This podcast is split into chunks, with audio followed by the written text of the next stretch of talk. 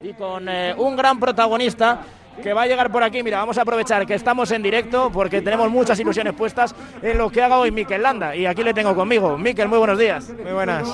Primera llegada en alto, imagino que te, hace- te provoca una sonrisilla, ¿no? Bueno, sí, eh, mejor que, que una etapa con abanico, seguro, ¿no? Eh, un final que conozco además, así que a ver cómo va el día. Burgos a ti siempre se te da bien. ¿Y el picón, cómo lo ves?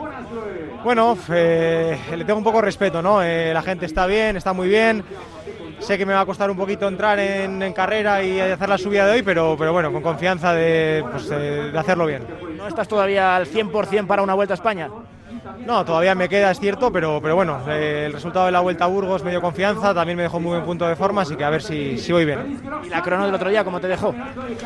Bueno, eh, sabía que iba a ser una crono difícil para mí, perdí, perdí tiempo con, bueno, pues con el resto de favoritos, así que ahora toca recuperarlo. ¿Por qué saliste tú de los primeros y el resto tan tarde? ¿Por qué elegiste salir antes? Era una curiosidad que teníamos.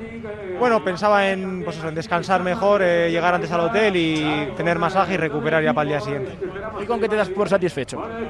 Perdón, ¿Con qué te darías hoy por satisfecho, digo? hoy pues con, con no perder tiempo, fíjate, prefiero no perder tiempo que, que intentar ganar algo.